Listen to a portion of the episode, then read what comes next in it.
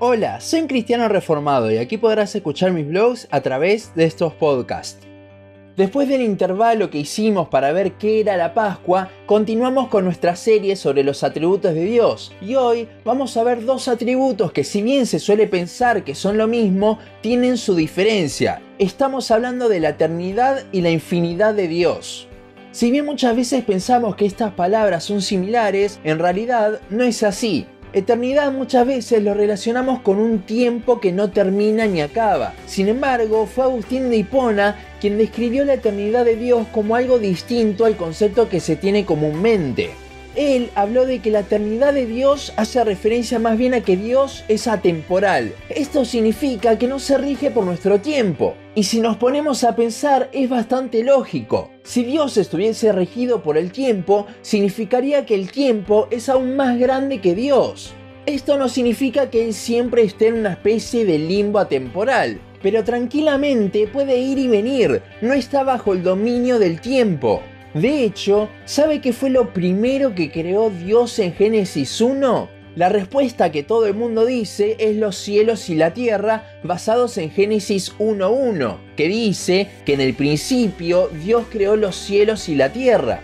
Sin embargo, si vemos bien el pasaje, podemos ver que lo primero que creó Dios fue el tiempo, ya que ese principio fue el comienzo de absolutamente todo, incluyendo del tiempo ya que para que haya un principio debe haber tiempo con el cual se compare. Antes de ese momento es lo que se conoce como la eternidad pasada, ya que no había tiempo. Con esto estaríamos entrando dentro de este concepto lo que nosotros describimos como la eternidad, algo que no tiene ni principio ni fin en el tiempo. Ahora, esto es la eternidad, pero la infinidad ¿qué es? Probablemente usted esté pensando en la infinidad como el concepto que teníamos antes sobre la eternidad, algo que nunca empezó ni nunca terminó. Sin embargo, al definirlo así, estamos limitando el concepto de infinidad. En matemáticas, algo totalmente infinito, como los números por ejemplo, van desde el menos infinito hasta el más infinito. No empieza nunca ni acaba. El problema es que siempre nosotros nos referimos a este concepto en términos de tiempo, y a diferencia de la eternidad que sí está relacionada con el tiempo, la cual es la ausencia del mismo en Dios, la infinidad puede ser de cualquier cosa, no está relacionado con el tiempo. Tener estos dos conceptos bien en claro es algo hermoso, ya que nos deja ver claramente lo que venimos hablando en los anteriores podcasts de la serie. Repasemos. Primero, una de las reglas fundamentales para estudiar los atributos de Dios, habíamos dicho que era pensar que cada atributo poseía el resto de los atributos en sí mismo en Dios. Esto nos habla de que entonces todos los atributos de Dios son eternos. Y si los atributos de Dios entonces no están regidos por el tiempo, significa que son para siempre. También podemos decir que los atributos de Dios son infinitos y recuerda que la infinidad no tiene que ver siempre con el tiempo. Esto nos deja ver otra de las reglas que vimos al principio de la serie, y es que cada atributo está en su máxima expresión, es infinito. Con esto podemos decir entonces que su amor es infinito en cuanto a su magnitud, su misericordia es infinita en cuanto a su magnitud, de hecho, Salmo 136 nos deja ver esto en cada atributo. Su poder también es infinito en cuanto a su magnitud, de ahí que es omnipotente. Y su sabiduría es infinita en cuanto a su magnitud, por eso es omnisciente.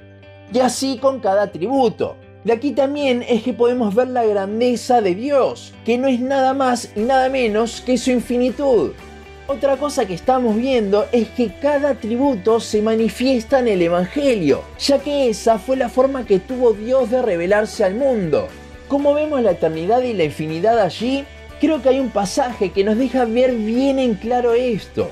Hebreos 10:12 dice, pero Cristo, habiendo ofrecido una vez para siempre un solo sacrificio por los pecados, se ha sentado a la diestra de Dios ese para siempre en realidad nos habla de la eternidad del sacrificio, ya que si fuese solamente para siempre, solo serían salvas las personas que vivieron luego del sacrificio de Cristo. Sería como algo desde un punto hasta el más infinito. Sin embargo, al ser el sacrificio eterno, es que alcanzó a todos los elegidos, no importa el tiempo en el que hayan vivido. Ahora, la infinitud del sacrificio de Cristo creo que es algo hermoso. Si vemos en el Antiguo Testamento, en la ley, cada año se debía sacrificar como expiación por el pueblo de Israel un cordero en el día de expiación. Pero esto tampoco alcanzaba, sino que había un montón de sacrificios que las personas debían hacer como expiación por cada pecado que cometían día a día. Además, todos estos sacrificios simplemente tapaban los pecados. Como diríamos hoy en día, ponía la mugre debajo de la alfombra pero la mugre seguía allí.